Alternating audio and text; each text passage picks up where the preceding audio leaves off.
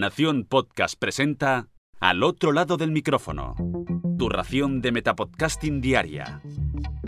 Un proyecto de Jorge Marín Nieto.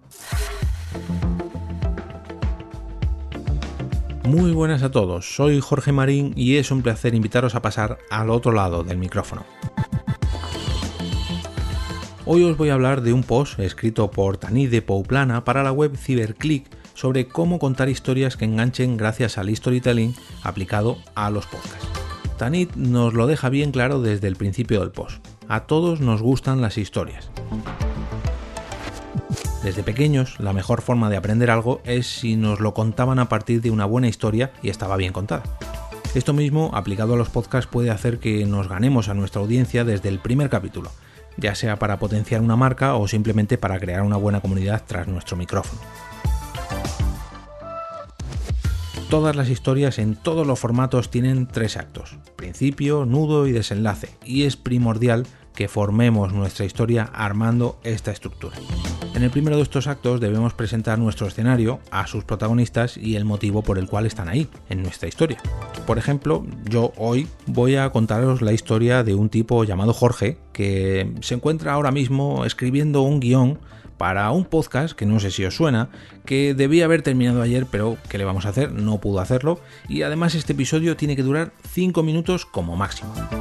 Se encuentra frente a su ordenador, en una noche muy lluviosa en las afueras de Madrid. Ya tenemos el quién, el cuándo, el dónde y el por qué, al protagonista y a su motivación, por no hablar del escenario, que bueno, ahí no lo he descrito mucho, pero ya me imagináis. En el nudo o en el segundo acto tenemos que enfrentar a nuestros personajes a los problemas que hemos planteado y debemos darles cierta credibilidad y autenticidad para que los oyentes se sientan identificados y a la vez atrapados por esta historia. En mi caso, no puede ser más real. Jorge se enfrenta a la cuenta atrás para terminar el guion mientras no puede evitar desconcentrarse continuamente con una serie de Netflix que está viendo su mujer por televisión. Cuando por fin consigue concentrarse durante unos minutos, revisa sus notas y escribe un par de párrafos, pero no puede evitar seguir la historia de ese asesinato cometido en Argentina que le distrae por televisión. Para el final debemos complacer a los oyentes que nos han acompañado y darles esa resolución que sirva de premio por todo el tiempo que nos han dedicado y que cierre la historia haciendo que los protagonistas consigan su objetivo, pero haciendo que el público sienta cierta emoción, por pequeña que sea, ojo, pero que se sientan parte de la historia. En mi caso, vosotros, los oyentes, sois también parte de esta historia, ya que sois vosotros mismos quienes habéis empujado a Jorge, o sea, a mí, a terminar de escribir este guion. Volvemos a mi salón. Ha pasado ya un ratito y ya con toda la familia acostada he conseguido encontrar el hueco perfecto. La televisión se ha apagado por fin y un té negro con canela muy pero que muy caliente me acompaña para esta noche lluviosa. Ahora sí puedo terminar el guion. Hay que preparar el siguiente episodio del podcast ya que no se puede defraudar a la audiencia y mucho menos hoy que me están mirando por encima del hombro lo que estoy escribiendo. Sorbo a sorbo, el té negro va bajando y el guion va saliendo completando página tras página hasta llegar a la frase que cierra cada capítulo. Y una vez escrito, es hora de cerrar el portátil para irse a la cama con la sensación de un trabajo bien hecho. Mañana tocará grabarlo. Todo sea por vosotros, por los oyentes. Como veis, no es difícil formar una historia, aunque en mi caso, pues bueno, ha sido un poquito simple y estoy narrando el propio guion de este capítulo. La historia de la creación de este mismo guion en el propio guion, o sea, el metaguión, no sé si habéis entendido la referencia.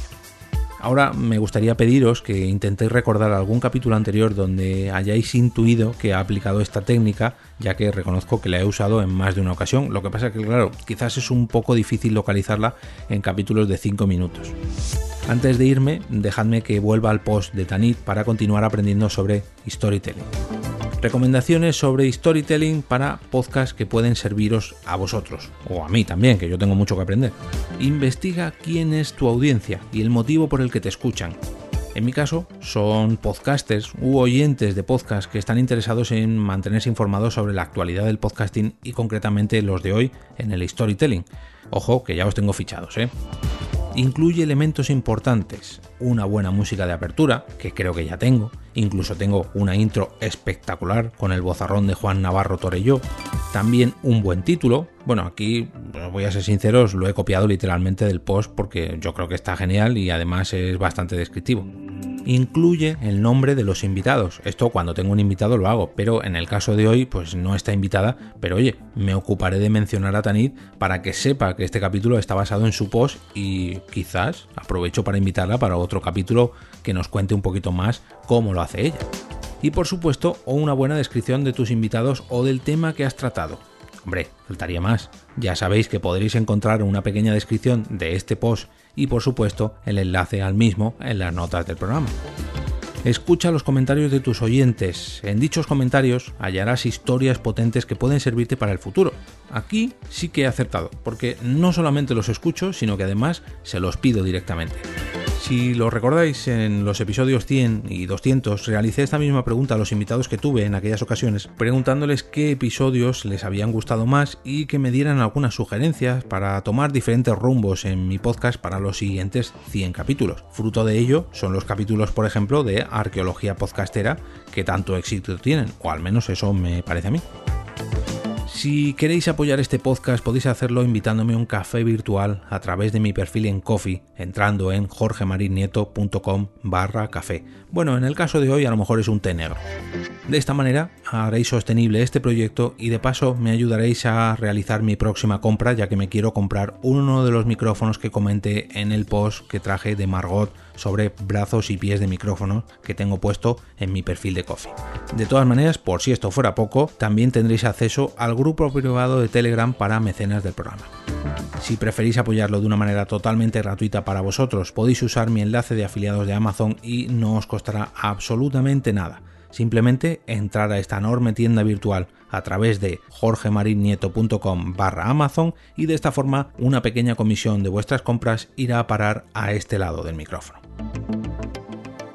Y ahora me despido y como cada día regreso a ese sitio donde estáis vosotros ahora mismo, al otro lado del micrófono.